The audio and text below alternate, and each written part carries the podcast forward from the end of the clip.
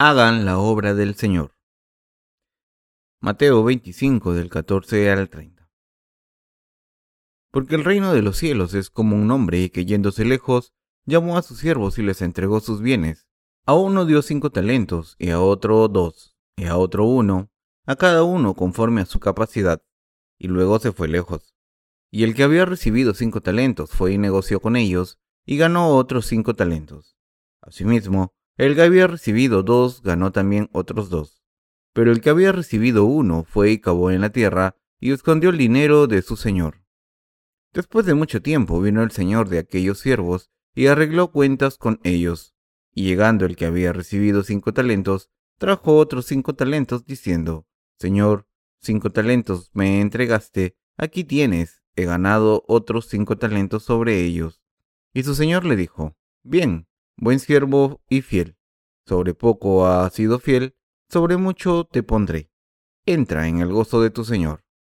Llegando también el que había recibido dos talentos, dijo, Señor, dos talentos me entregaste, aquí tienes, he ganado otros dos talentos sobre ellos.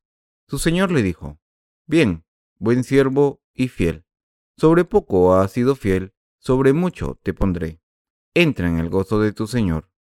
Pero llegando también el que había recibido un talento, dijo, Señor, te conocía que eres hombre duro, que ciegas donde no sembraste y recoges donde no esparciste, por lo cual tuve miedo y fui y escondí tu talento en la tierra. Aquí tienes lo que es tuyo. Respondiendo su señor le dijo, Siervo malo y negligente, sabías que ciego donde no sembré y que recojo donde no esparcí. Por tanto, Debías haber dado mi dinero a los banqueros y al venir yo hubiera recibido lo que es mío con los intereses. Quitadle, pues, el talento y dadlo al que tiene diez talentos, porque al que tiene le será dado y tendrá más, y al que no tiene, aun lo que tiene le será quitado. Y al siervo inútil, echadle en las tinieblas de afuera, allí será el lloro y el crujir de dientes. Hoy el Señor nos enseña unas cuantas lecciones importantes a través de la parábola de los talentos. Hemos oído hablar mucho sobre este pasaje y estamos bastante acostumbrados a él. Vemos que el Señor se va a un país lejano y les deja sus posesiones a sus leales siervos. El siervo al que se le encargó mucho cosechó mucho y le devolvió más posesiones a su Señor, y al que se le encargó poco cosechó una cantidad proporcional y se la devolvió al Señor. Pero al que menos se le encargó no se le ocurrió utilizar las posesiones para cosechar más, sino que las enterró. Cuando su señor volvió, le entregó exactamente lo que le había dado. Por tanto, su maestro le reprendió y le quitó lo que tenía. Al final, este siervo fue arrojado de su presencia y su reino, y fue maldito en el lugar donde hay crujir de dientes. Conocemos muy bien este pasaje. El Señor dice en el pasaje, un hombre que yéndose lejos llamó a sus siervos y les entregó sus bienes, a uno dio cinco talentos y a otro dos, y a otro uno, a cada uno conforme a su capacidad, y luego se fue. Antes de irse, el Señor le dio a cada siervo una cantidad de trabajo que hacer. La palabra talento significa habilidad, pero en esta parábola significa cierta cantidad de oro y plata. En tiempos de Jesús, un talento equivalía a seis mil denarios y un denario equivalía al salario de un trabajador de un día. Por tanto, un talento era una cantidad enorme de dinero. Así que vemos a través de esta parábola que Dios ha dado varios talentos y responsabilidades a sus siervos. A algunos les ha dado mucho trabajo y a otros les ha dado poco trabajo. Debemos entender por completo que Dios nos ha dado obras que hacer. Dios nos ha salvado a través del Evangelio del agua y el Espíritu y nos ha dado a cada uno obras según los talentos que nos ha dado. Ante todo, nos ha dado el talento y la habilidad de hacer su obra de una forma u otra. El Señor nos dio ciertas tareas que debemos cumplir y después ascendió a su cielo. Antes de marcharse dijo que volvería y reuniría a sus siervos y les daría la recompensa por el trabajo que hubieran hecho, y también les entregaría el reino milenario y el reino de los cielos. Dios nos ha dado la habilidad de cumplir estas obras. A algunos nos ha dado mucho trabajo y a otros menos. El siervo que recibió cinco talentos y el que recibió dos hicieron todo lo que pudieron para cumplir con sus responsabilidades y hacer que su señor estuviese contento. Pero el que recibió solo un talento no hizo su obra con lealtad. Se quedó con el talento que recibió y se lo devolvió al maestro, por lo que fue reprendido. El siervo estaba diciendo en realidad, sé que eres un siervo malvado, que recoge donde no se ha sembrado, así que no hice nada con el talento que me diste. Lo enterré tal y como me lo entregaste, y ahora te lo devuelvo. Como resultado de su desobediencia, el siervo fue arrojado del reino de Dios y lloró y crujió los dientes en la oscuridad. Probablemente conozcan este pasaje bastante bien. Lo que quiero que entiendan en este pasaje es que Dios les ha dado trabajo a sus siervos. Dios nos ha dado talentos a todos los que hemos recibido la remisión de los pecados para que hagamos su obra. Algunos tienen un talento en un área y otros en un área diferente. Todo el que ha recibido la remisión de los pecados ha recibido la habilidad y los talentos para hacer la obra de Dios. Con esto Dios nos ha confiado sus obras a los que hemos recibido la remisión de los pecados. A ciertos santos les ha dado grandes responsabilidades y a otros responsabilidades menores, de acuerdo con los talentos individuales. Pero vemos que el que ha recibido un talento no ha levantado ni un dedo para hacer esta obra. Esta persona puede haber recibido el Evangelio, pero no reconoce que Dios le ha dado el talento y se lo ha dado para hacer su obra. Simplemente ha escuchado el Evangelio y ha creído en él, pero ha ignorado todos los mandamientos de Dios. Sin embargo, el que recibió cinco talentos salió y produjo cinco talentos más, y así le dio cinco talentos más a su Señor. El que recibió dos talentos produjo dos talentos más, y le dio un total de cuatro talentos a su Señor. Pero el que recibió solo un talento le devolvió solamente ese talento a su Señor diciendo, Sabía que eras un hombre duro y que no nos das mucho, pero nos lo quitas todo. Así que escondí lo que me habías dado tal y como lo recibí. Además, no me diste nada más que trabajo, así que aquí tienes el talento que me diste. ¿Cómo vamos a vivir después de haber recibido la remisión de los pecados? ¿Qué les dice el Señor a los que han recibido la remisión de los pecados? ¿Qué dice este pasaje a los que han recibido la remisión de los pecados? ¿Acaso no podemos hacer la obra de Dios después de haber recibido la remisión de los pecados? ¿Cómo no vamos a hacer la obra de Dios cuando todos tenemos talentos que Dios nos ha dado? Algunos han recibido el talento de trabajar con ordenadores, otros han recibido fuerza y el talento para usar esa fuerza, y otros han recibido talentos con sus manos, sus pies u otros talentos para servir al Señor de diferentes maneras.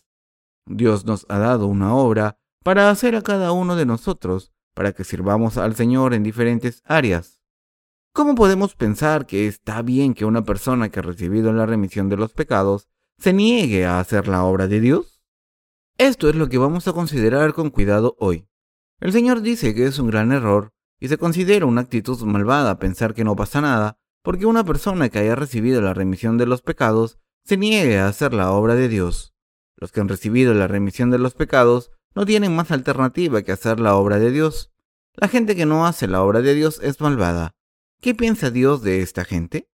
¿Piensa que esta gente es igual a la que no ha recibido la remisión de los pecados? De hecho, las personas que han recibido la remisión de los pecados pero se niegan a hacer su obra están muertas. Dios nos ha confiado su obra después de hacernos entender y creer en el Evangelio del agua y el Espíritu. Entonces, ¿cómo no vamos a hacer la obra del Señor? Dios considera que los que no se dedican por completo a su obra santa que Él les ha encomendado son siervos malvados y perezosos. La obra de Dios es algo que debemos hacer, es algo que no debemos ignorar. ¿Cómo trata Dios a los que se niegan a hacer la obra de Dios? Los trata como a personas malvadas. Estas personas dan frutos malvados y acaban recibiendo la maldición de Dios. ¿Qué ocurrirá si reciben la remisión de los pecados y no hacen la obra de Dios diciendo, he recibido la remisión de los pecados, pero no sé qué pasará si no hago su obra? Sin duda intentarán satisfacer los deseos de su carne, acumular riquezas, orar con la imposición de manos en la cabeza de otras personas y alardearán de esto. Después de intentar acumular una gran cantidad de dinero, comprar una casa enorme y un coche bueno para vivir una vida lujosa, harán esto o no? Pero si no hacen las obras de Dios como una persona de Dios que conoce el Evangelio y cree en él, y como siervo al que se le han encomendado sus obras, ¿qué pensará Dios sobre ustedes? Sin duda, la Biblia dice que les considerará como las personas más malvadas y tramposas entre todas las personas malvadas y peor que los que no han recibido la remisión de los pecados. El Señor dice, mas el que sin conocerla hizo cosas dignas de azotes, será azotado poco, porque a todo aquel a quien se haya dado mucho, se le demandará, y al que mucho se le haya confiado, más se le pedirá. Lucas 12:48. ¿Qué ocurrirá si no hacemos la obra de Dios ni servimos al Evangelio después de haber recibido la salvación? Seremos como una espina a los ojos de Dios, como los hijos de la serpiente. Para Él seremos como gente que está matando a las almas del mundo en contra de su voluntad, en vez de estar salvando a estas almas valiosas cuando nos lo ha ordenado. Serán arrojados al infierno. ¿Han sido salvados? ¿Qué salvación? Se ha anulado. Esto es lo que Dios hará cuando vea a los que no están sirviendo al Evangelio. Incluso de la manera en que las cosas son en este mundo, en casa tenemos a nuestros padres e hijos, y en el trabajo tenemos a los presidentes y a los empleados. En una empresa hay departamentos y cada uno tiene un líder y empleados que hacen sus tareas respectivas. Si una persona no hace su trabajo, ¿qué pensará de ella el presidente de la empresa? El presidente no lo verá bien.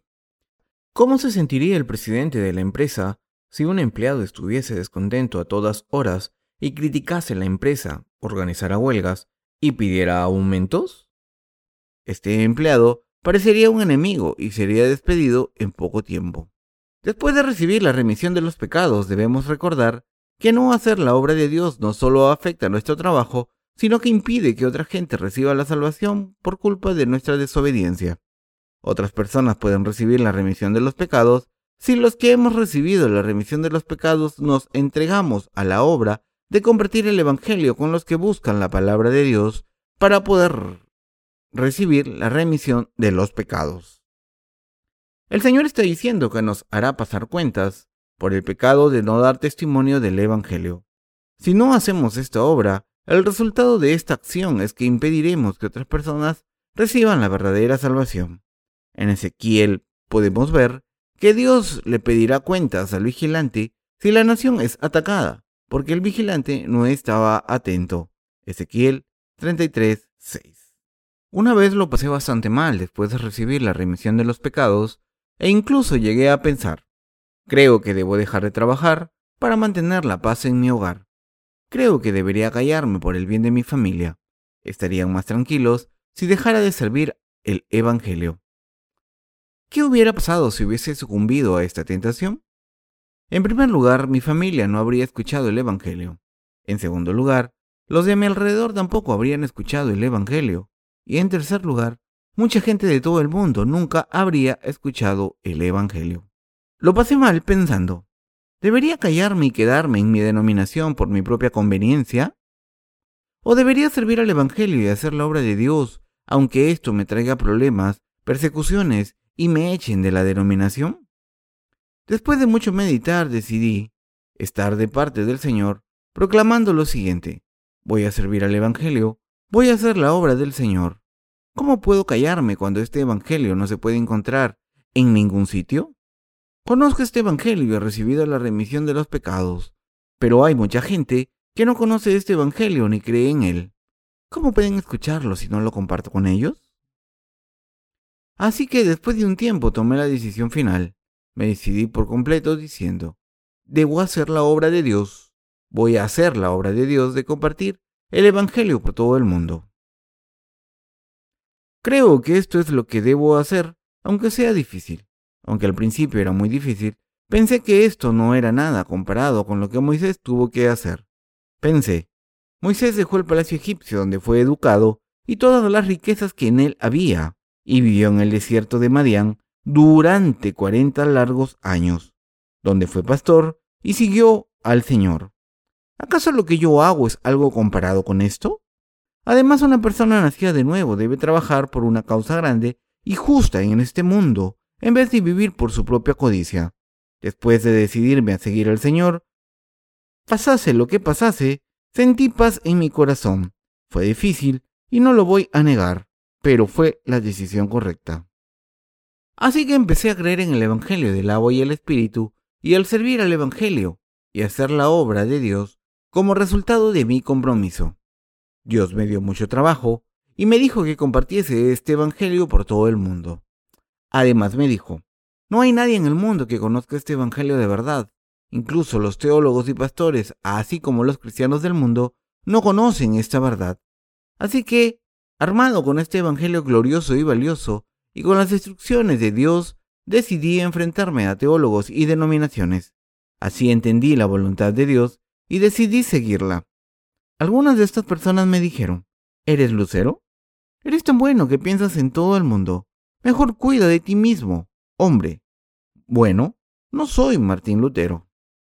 Martín Lutero fue un reformista religioso. En sus tiempos los nobles alemanes y los reyes de Europa pagaban una gran cantidad de impuestos al Papa católico. Estas leyes religiosas tan estrictas de la Iglesia Católica Romana gobernaban a la mayoría de las naciones occidentales en aquellos tiempos, y el incumplimiento de una de esas leyes era muy grave. El poder del Papa no tenía límites. La Iglesia anglicana se estableció en Inglaterra porque el Papa no aprobaba el segundo matrimonio del rey Enrique VIII de Inglaterra. ¿Sabían que Martín Lutero era un sacerdote católico? Había una ciudad autónoma con su propio gobierno dentro de Roma llamada Ciudad del Vaticano y el Papa tenía dominio absoluto sobre esa ciudad. Se necesitaba una cantidad enorme de dinero para construir la Catedral de San Pedro en el Vaticano. Así que, para reunir fondos, el Papa León X ordenó a todos sus hombres que vendiesen indulgencias. Así que las indulgencias se vendieron a la fuerza diciendo, si compran esta indulgencia, sus padres saldrán del infierno e irán al purgatorio, aunque tengan que estar en el infierno. Si dan dinero para esta causa, saldrán del purgatorio e irán al cielo. Así que la gente les daba dinero. Martín Lutero observó lo que pasaba y consideró que estaba mal. Así que escribió sus 95 tesis en las que debatía los errores de la Iglesia Católica de su tiempo. Esto le causó un gran problema y fue convocado a un juicio religioso. El Papa Católico quería matarlo por esta causa, pero los nobles alemanes que querían librarse de la opresión del Papa de Roma protegieron a Martín Lutero. La historia nos dice que Martín Lutero vivió en una habitación aislada y tradujo las escrituras. Asimismo, escribió cartas de confrontación a la corte del Papa en el Vaticano. Esto derivó en la reforma religiosa de principios del siglo XVI. Calvino de Francia apareció en escena después de él y después de esto John Knox apareció en Escocia, así como muchos otros líderes de la reforma en Europa. Sin embargo, la reforma no predicó la verdad del Evangelio del agua y el Espíritu. Estos reformadores religiosos no predicaron la verdad del Evangelio del agua y el Espíritu. Creo que Dios nos ha dado talentos y habilidades a los que hemos recibido la remisión de los pecados y que nos ha puesto a cargo de sus obras. Podemos ver esto en el pasaje de las Escrituras de hoy. Este mundo no podría recibir la salvación si todos los nacidos de nuevo, que de verdad han nacido de nuevo, recibiesen su salvación y se olvidasen de la obra de Dios. Por eso, les estoy recordando que los que no hacen la obra de Dios, después de recibir la remisión de los pecados, son malvados. Son los más traicioneros de entre toda la gente malvada. Algunos discuten sobre esto diciendo, ¿acaso no han recibido la remisión de los pecados a pesar de esto? Si es así, ¿por qué los va a enviar Dios al infierno? En el pasaje de las Escrituras de hoy, el Señor dice que arrojará a esta gente perezosa fuera de su reino. Vamos a leer Mateo 25 del 24 al 25 juntos para que no crean que me lo estoy inventando. Dice lo siguiente. Pero llegando también el que había recibido un talento, dijo, Señor, te conocía que eres hombre duro y que ciegas donde no sembraste, y recoges donde no esparciste, por lo cual tuve miedo, y fui y escondí tu talento en la tierra aquí tienes lo que es tuyo. Lo que debemos entender aquí es que Dios le dio a este siervo una obra en concreto, pero el siervo no utilizó el talento e hizo lo que quiso. Pensó, ¿qué me ha dado? No me ha dado nada, solo quiere que trabaje para él. Es el tipo de persona que intenta recoger donde no ha sembrado. No me da nada, pero siempre me pide que haga algo por él. El siervo tenía esta imagen de su maestro, por culpa de esta actitud tan terrible hacia su maestro, se negó a hacer la obra de Dios que se le había encargado, aunque había escuchado el Evangelio y recibido la salvación. Hiciese lo que hiciese, lo hacía por él mismo, y nunca levantó un dedo ni hizo nada por Dios hasta el día de su muerte. Al final, el maestro volvió cuando no le esperaba. Cuando llegó la hora de calcular los beneficios, el siervo expresó su descontento con el maestro diciendo, Sabía que volverías porque lo dijiste. Eres un hombre duro, porque nos pides que trabajemos para ti por nada. De aquí podemos entender que el Señor dio talentos y bendiciones a una persona que había recibido la remisión de los pecados y le encargó hacer su obra. Pero el siervo pensó que el talento que había recibido era suyo e hizo lo que quiso con él. ¿Cómo trataría Dios a esta persona? La castigará, aunque haya aceptado el verdadero mensaje. En los versículos 26 al 30 podemos leer, respondiendo su señor le dijo, siervo malo y negligente. Sabías que ciego donde no sembré y que recojo donde no esparcí. Por tanto, debías haber dado mi dinero a los banqueros y al venir yo hubiera recibido lo que es mío con los intereses. Quitadle pues el talento y dadlo al que tiene diez talentos, porque al que tiene le será dado y tendrá más, y al que no tiene, aún lo que tiene le será quitado, y al siervo inútil, echadle en las tinieblas de afuera, Allí será el lloro y el crujir de dientes. Cuando Dios le encargó una obra a cierto siervo, pero éste no la cumplió por cualquier motivo, tendría que haberle entregado el trabajo a otra persona y haberse librado de la responsabilidad. Pero ni siquiera se preocupó por ello, ni dejó que otra persona hiciese su trabajo, por lo que impidió que la obra de Dios se cumpliese y la enterró. Por tanto, aunque esta persona hubiese escuchado el Evangelio y hubiese creído en él, ¿Qué ocurrió con sus pecados? El pasaje dice, y al siervo inútil, echadle en las tinieblas de afuera, allí será el lloro y el crujir de dientes. ¿Qué son las tinieblas de afuera? ¿Acaso son el infierno? Dios trata duramente a esta gente perezosa que tiene problemas de comportamiento. Considera a estas personas más malvadas que las que no han nacido de nuevo al creer en este Evangelio valioso. Una persona que no ha recibido todavía la remisión de los pecados tiene la oportunidad de ser salvada. Pero una persona que ha creído y se ha vuelto a convertir en pecadora no tiene la oportunidad de arrepentirse de nuevo. Aquí, un talento, dos talentos y cinco talentos indican la cantidad de trabajo que cada siervo tiene que hacer. Aunque hayan recibido mucho trabajo, ¿qué les ocurre a los que no cumplen con sus responsabilidades y se van de la iglesia? Al hacer esto matan a muchas almas.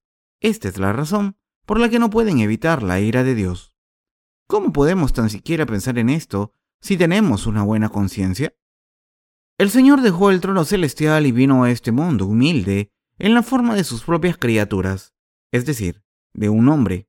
Vivió durante 33 años para cargar con nuestros pecados y para ello fue bautizado, murió en la cruz y se levantó de entre los muertos. ¿Cómo podemos no dar testimonio de esta salvación y vivir por nosotros mismos cuando Él sufrió tal humillación durante 33 largos años, borró nuestros pecados y nos dio la salvación?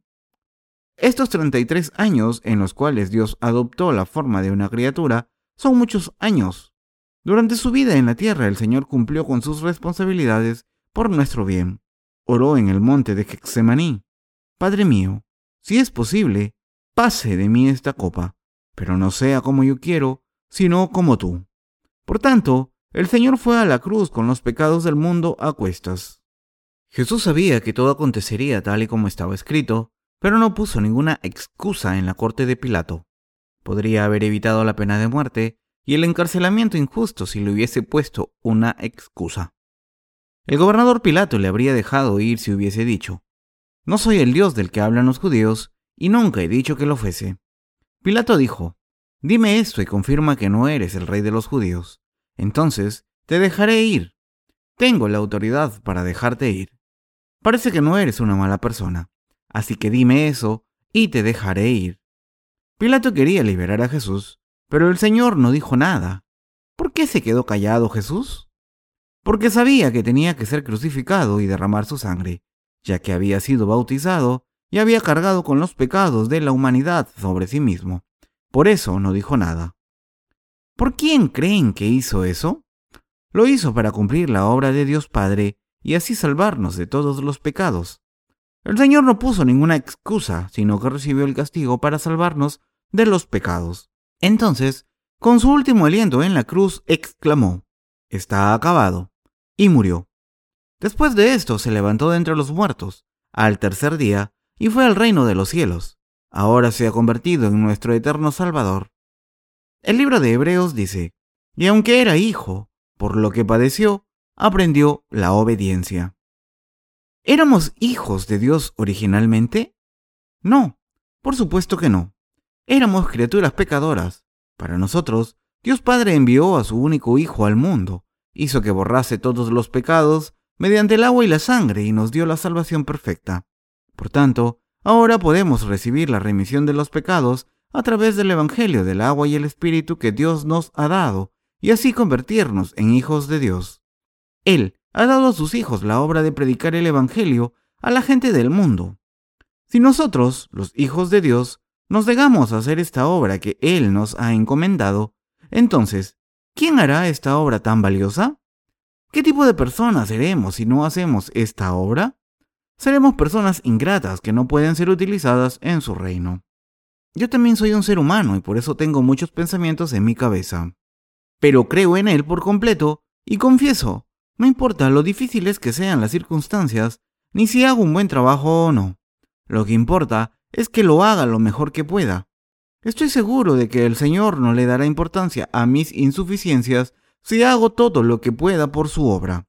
Lo importante es que lo haga lo mejor que pueda. Siempre tengo diferentes pensamientos en mi cabeza, pero siempre pienso en la obra que Dios me ha encomendado y hago todo lo que puedo en esta obra porque así sirvo el Evangelio y es la única manera de vivir. Esto también va dirigido a todos los que han recibido la remisión de los pecados.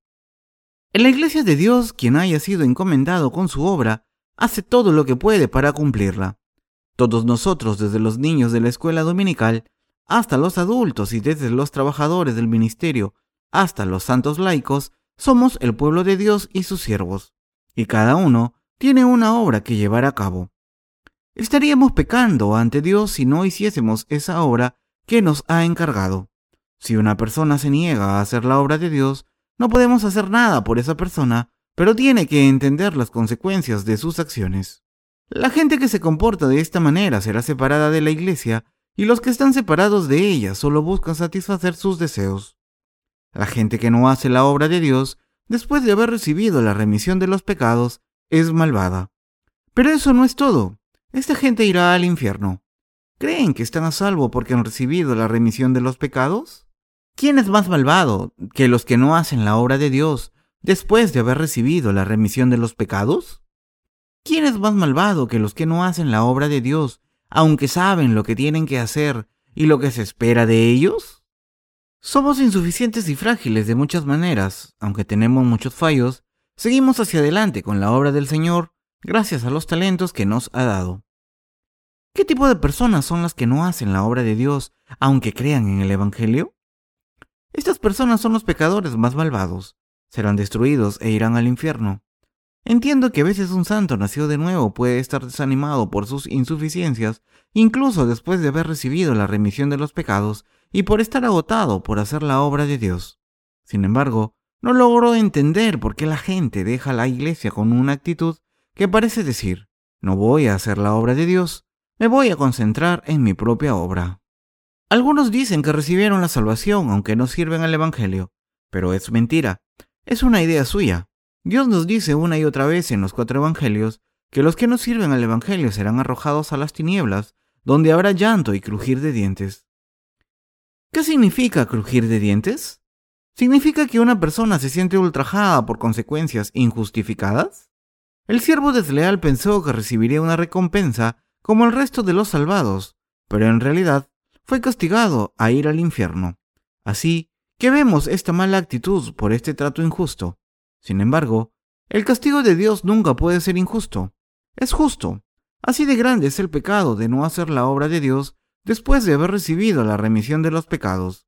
Si estos pecados no fueran tan grandes, muchos de nosotros habríamos dejado de trabajar para Dios incluso antes de terminar la obra, pero los que han recibido la remisión de los pecados deben llevar a cabo la obra de Dios hasta el final. Debemos ser fieles a la obra de Dios desde el momento en que recibimos la remisión de los pecados hasta el final de nuestras vidas. Ya hagamos la obra de Dios o no, descansemos, comamos, bebamos o cualquier otra cosa. Debemos hacerlo todo por la gloria de Dios. Pregúntense si alguien que ha recibido la remisión de los pecados debe vivir por la gloria de Dios.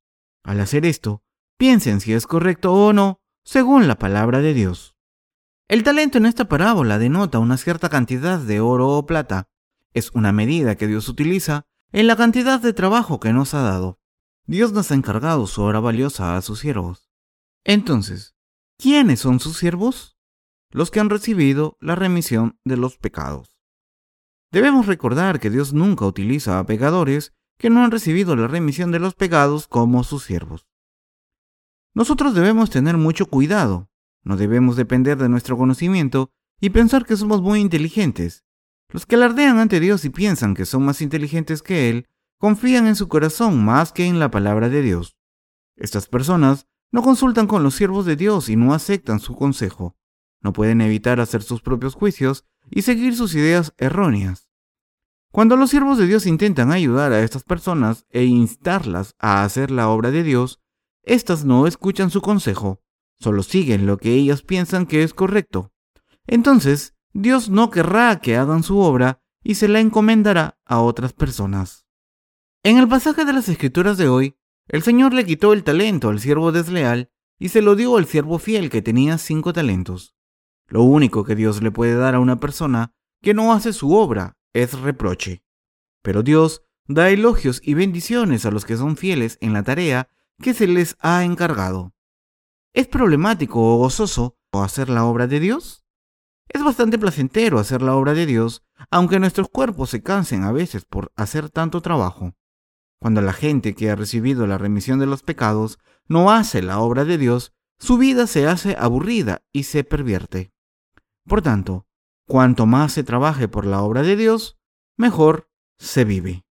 Cuando no tenían que hacer la obra de Dios, no tenían pensamientos inútiles y hacían cosas en contra de la voluntad de Dios por su propia satisfacción. Cuando no hay trabajo que hacer, solemos perseguir nuestra propia avaricia y hacemos cosas en contra de la voluntad de Dios. ¿Saben lo que les ocurre a los que nos menosprecian en la iglesia de Dios? Que son destruidos y los que les ayudan también acaban siendo destruidos. Por eso, debemos evitar ayudar a la gente que ha dejado la iglesia de Dios y hace su propia obra. Todos somos humanos y podemos tener compasión por ellos, pensando que es comprensible lo que han hecho. Pero si hacemos esto y estamos de su parte, Dios nos maldecirá. Por eso no debemos ayudar a la gente que Dios odia. Dios odia a su enemigo y a los que le ayudan todavía más. Por tanto, Debemos considerar si Dios estará contento o no antes de ayudarles. Si no lo consideramos, podemos meternos en problemas con Dios. Si nos asociamos con una persona que está maldita, estaremos malditos también. Por mucho que este tipo de personas escuche el Evangelio y crea en él, no debemos compartir con ellas, si lo único en lo que tiene interés es en hacer su propia obra y se niega a hacer la obra de Dios. Debemos hacer una distinción clara entre este tipo de personas y nosotros. Debemos cortar nuestra relación y declarar, solo puedo hacer esta cantidad de trabajo para Dios porque soy insuficiente, pero estoy en la iglesia y estoy haciendo su obra. Vosotros habéis decidido no hacer la obra de Dios, por eso debo cortar esta relación. Algunas personas consideran a esta gente desleal porque se niega a hacer la obra de Dios como personas sabias y valientes. Esta es una noción bastante estúpida de personas insensatas que se basan en sus propias ideas y razonamientos. Dios desprecia a estas personas más que a nadie porque no hacen su obra. Pero Dios ama a los que quieren hacer su obra, a pesar de sus errores. ¿Saben por qué Dios me ama? Me ama porque hago la obra de Dios a pesar de mis numerosas insuficiencias. ¿Saben por qué Dios les ama? Dios no les ama porque hayan recibido la remisión de sus pecados solamente, Dios les ama porque están haciendo la obra de Dios en vez de seguir sus deseos carnales. Dios ama a todo el mundo por igual, siempre y cuando se hayan convertido en sus hijos al recibir la remisión de los pecados. Dios ama a sus hijos por igual, porque cada uno de ellos es muy valioso para Él. Dios ama a los que hacen la obra de Dios Padre voluntariamente en su presencia. Ya hagan mucho o poco, los que son fieles a la obra que se les ha encomendado, recogerán frutos espirituales abundantes. Todo parece ir bien para los que no hacen la obra de Dios, pero serán reprendidos y malditos por Dios como si fueran un espino en sus ojos. Al final, fracasarán en todo lo que hagan. ¿Es difícil hacer la obra de Dios? Si pensamos en esto durante un minuto con la mente despejada, sabremos que trabajar en este mundo es más difícil que hacer la obra de Dios. Tendríamos que trabajar más duro si quisiéramos ganar tres mil dólares al mes en el mundo. Podríamos hacer la obra de Dios juntos, pero tendríamos que terminar nuestro trabajo en el mundo primero. Es una gran bendición hacer la obra de Dios juntos en la iglesia de Dios, porque podemos dedicarnos a una causa justa y nuestras necesidades diarias estarán cubiertas. Vivir en este mundo sin hacer la obra de Dios es miserable. Por tanto, hay motivos para envidiar este tipo de vida aunque no tenga mucho éxito. La gente puede perder todo lo que tiene por una enfermedad terminal que les cueste diez veces más de lo que han ganado en toda su vida. Desgraciadamente, así es la vida.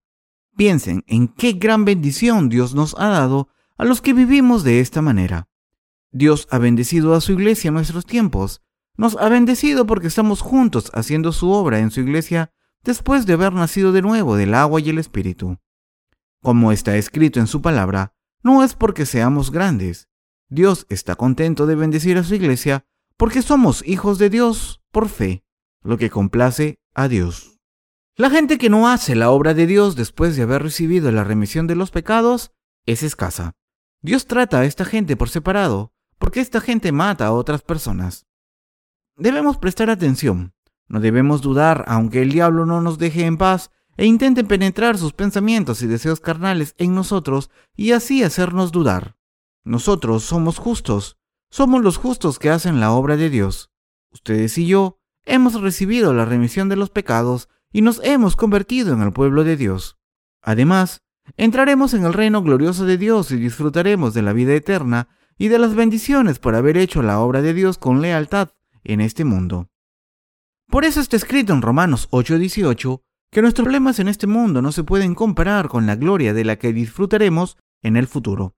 Pasamos por dificultades durante un tiempo en este mundo mientras hacemos la obra de Dios, ya que somos sus hijos que disfrutarán de su gloria y viven en ese lugar maravilloso para siempre. Aunque los nacidos de nuevo pasen por dificultades, una vida justa es un privilegio especial ya que Dios ha encargado su obra solo a los que han recibido la remisión de los pecados. Es muy reconfortante hacer la obra de Dios porque Él no se la encarga a cualquiera. Estoy resaltando algo que ya saben. Hace poco un trabajador de nuestra misión me dijo que iba a dejar de ser ministro. Iba a buscar un trabajo secular y volver a la iglesia como miembro laico. Es una falsa ilusión pensar que una persona que ha estado sirviendo al Señor puede dejar de hacerlo, buscar un trabajo secular, ir a la iglesia de Dios y hacer la obra de Dios en su tiempo libre. Es más difícil tener un trabajo secular, ir a la iglesia y servir al Señor que simplemente dedicarse por completo a hacer la obra de Dios. Cuando un ministro dice que quiere dejar de serlo y convertirse en un miembro laico, significa que no quiere hacer la obra de Dios. Una persona así soportará esta situación durante algún tiempo, pero después desaparecerá de la iglesia por completo. Entonces, un día aparecerá como enemigo del Evangelio y le hará daño a la iglesia. Algunas personas dicen, voy a hacer la obra de Dios fuera de la iglesia de Dios. Pero, ¿cómo puede una persona hacer la obra de Dios fuera del lugar de trabajo de Dios? Otras personas dicen que quieren apoyar la obra de Dios de evangelizar el mundo con el dinero que ganan en el mundo. Aunque se vayan de la iglesia, la iglesia de Dios no necesita estas donaciones. Dios no utiliza este tipo de dinero. El dinero se puede conseguir cuando Dios nos bendice con él. Nosotros tenemos una responsabilidad hacia Dios como hijos suyos. Es una responsabilidad bella porque estamos trabajando en un lugar en el que se nos ha instaurado. Pero de vez en cuando surgen pensamientos carnales en nuestros corazones. A veces deseamos vivir por nosotros mismos. En esos momentos debemos vencer esos pensamientos diciendo, en el nombre de Jesús, te ordeno, Satanás, que te alejes de mí. Dios nos ha dado la salvación y quiere que utilicemos nuestras manos, pies, boca y todo lo demás para hacer su obra. Si queremos hacer la obra de Dios, debemos darle a Dios todo lo que nos ha dado para cumplir la voluntad de Dios. No piensen que todo puede solucionarse con dinero. Me dan pena los trabajadores del ministerio que están pensando en dejar la obra de Dios y su iglesia. Por tanto, les aconsejo que no dejen los ministerios que la iglesia de Dios les ha encomendado. Les estoy aconsejando a los que ya han dejado su ministerio y se han ido a trabajar al mundo, porque al final dejarán de ir a la iglesia del todo, aunque digan que servirán al Evangelio como laicos con cosas materiales. Debemos hacer la obra de Dios si queremos ir a su iglesia. La gente que viene a la iglesia solo para el culto y se va después, acabará dejando la iglesia. Por tanto, deben pensar sobre lo que Dios quiere que hagan y empezar a hacerlo aunque los predecesores de la fe no se lo hayan pedido. No les estoy regañando, les estoy recordando que los que se niegan a hacer algo o se quedan de brazos cruzados sin hacer su obra serán castigados por Dios y considerados pecadores. ¿Quién va a recibir la salvación si ninguno de nosotros hace la obra de Dios? Cuando los que deberían hacer la obra de Dios no la hacen, impiden que otras personas reciban la salvación. Esta gente será castigada como pecadores malvados porque están interfiriendo en la obra de Dios. El Padre nuestro dice, Padre nuestro, que estás en los cielos, santificado sea tu nombre, venga a nosotros tu reino, hágase tu voluntad, así en la tierra como en el cielo. Como es la voluntad de Dios, el reino de Dios también debe cumplirse en este mundo. El reino de Dios es la iglesia, y cumplir su reino significa dar testimonio del Evangelio por todo el mundo para que muchas almas reciban la remisión de los pecados. En la iglesia de Dios, todos los creyentes se reúnen y alaban a Dios mientras le adoran y comparten con los demás. Entonces, ¿bendecirá Dios a los que no hacen esta obra? Este mundo es el reino del diablo, Así que no es posible establecer el reino de Dios mediante alianzas con el mundo. Los que solo trabajan para sí mismos se convierten en disolutos que no pueden trabajar con el estómago lleno. Podemos hacer tanto trabajo diligentemente porque lo hacemos por los demás. No podríamos hacer tanto si lo hiciésemos por nosotros mismos. En cuanto a los que trabajan solo por sí mismos, ganan mucho dinero si trabajan como si trabajasen para Dios. Pero, ¿creen que podrán trabajar mucho si viven por ellos mismos? Si la gente vive por sí misma, trabajará solo por sus necesidades. Estamos haciendo la obra justa y es gratificante, y por eso la seguimos haciendo diligentemente. Los que viven para sí mismos no tienen mucho que ganar. Esa gente es inútil, aunque tenga mucho dinero. Cuando vivía en la ciudad de Sokcho, en la provincia de Gangwon, en Corea, tuve una conversación con una persona rica que tenía un teatro enorme en aquella ciudad aunque tenía millones de dólares, me dijo que había comprado fideos con el dinero que había recaudado recogiendo recipientes reciclables en la calle, que se llevó a casa el rábano que venía como acompañante de la comida y se comió acompañado de una bebida. Me dijo que había acumulado su riqueza de esta manera. Yo le quise decir, he oído que tienes mucho dinero. ¿No? ¿Por qué no me das mil millones de won? ¿Que equivalen a un millón de dólares? para que los utilice para una buena causa? ¿Para qué sirve guardar el dinero? Solo vale la pena tener dinero si lo utilizas para una causa justa. Lo utilizaré para la causa justa en tu nombre. La gente vive vidas penosas si vive para ellas mismas y no es generosa con los demás. Por supuesto, solemos estar atados a nosotros mismos en muchas cosas, pero los nacidos de nuevo viven por una causa justa. Debemos vivir por la obra de Dios hasta el fin de nuestras vidas, porque Dios nos lo ha pedido. La decisión de dejar de hacer la obra de Dios debe tomarse con mucho cuidado. La protección de Dios y las bendiciones se acabarán cuando dejemos de hacer la obra de Dios. Estaremos malditos si no seguimos haciendo la obra de Dios, aunque hayamos recibido la remisión de los pecados. Si los hijos de Dios se asocian con los pecadores que no son hijos de Dios y se convierten en uno de ellos, estarán tomando un atajo hacia la destrucción.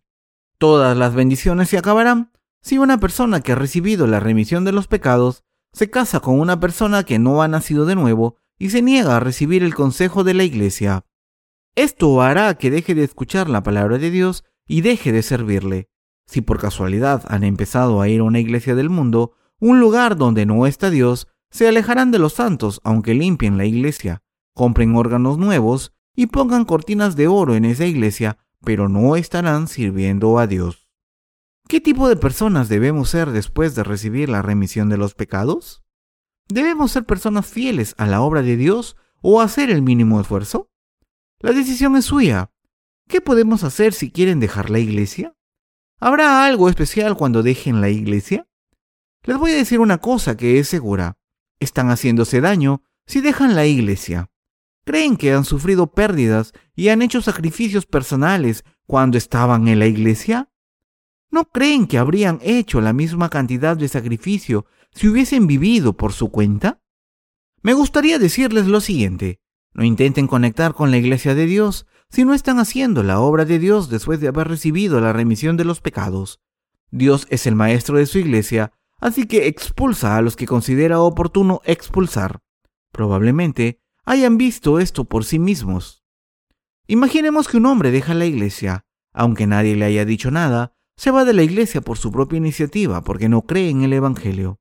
Pero la verdad es que Dios le ha expulsado de la iglesia. Dios dijo que una rama que no da frutos, aunque esté conectada a la viña, se debe cortar. A pesar de sus fallos, deben creer en este Evangelio del agua y el Espíritu, y deben seguir haciendo la obra de Dios, aunque no les hayan encomendado mucho trabajo. Nos encontraremos con el Señor después de haber hecho su obra con discreción. ¿Piensan que podemos ayudar a una persona en este mundo dándole dinero? Deben entender esto y proteger su corazón, porque los nacidos de nuevo también pueden ser cortados si se alían con los que no hacen la obra de Dios. Él lo sabe todo. La persona que recibió un talento, como se narra en Mateo 25 del 14 al 30, era la que había recibido la remisión de los pecados, pero no había hecho la obra de Dios. Esta persona era una traidora. Esa persona era muy malvada. El pasaje de las Escrituras de hoy describe a un siervo malvado sin distinción de sexo, y no sabemos si era un hombre o una mujer. Pero la verdad es que Dios considera malvados a los que han recibido un talento, pero no hacen su obra. Hasta la fecha nosotros hemos servido el Evangelio con lealtad. Sin embargo, saber que la palabra de Dios es así y entender lo que las Escrituras nos dicen es más importante. Si tenemos algún fallo, Debemos admitirlo ante Dios y debemos aceptarlo en nuestro corazón al tiempo en que entendemos lo que Dios ha dicho. Deben darse cuenta de lo siguiente. Debo creer en el Evangelio del agua y el Espíritu y hacer la obra de Dios aunque tenga estos fallos. No puedo evitar ser así por culpa de mis insuficiencias, pero creo que no debería hacer estas cosas que no complacen a Dios. Por favor, no se asocien con los que han recibido la remisión de los pecados pero no hacen la obra de Dios. Asociarse con esta gente es acumular maldiciones de Dios. ¿Puedo saber quiénes son en realidad? No es posible, pero Dios les conoce y cortará las ramas podridas. Por si fuera poco, les dará enfermedades incurables y expondrá su maldad delante de todo el mundo. Nosotros tenemos fallos, pero somos gente bendita que hace la obra de Dios al haber recibido la remisión de los pecados. Creo en esto. ¿Creen en esto también? Sigan siendo fieles hasta el fin, como gente que ha recibido la obra de Dios, y espero que reciban las bendiciones de fe, y su fe se haga más fuerte día a día, y salga como el sol naciente. Espero que Dios nos dé sus bendiciones abundantes a los que servimos fielmente al Evangelio. Amén.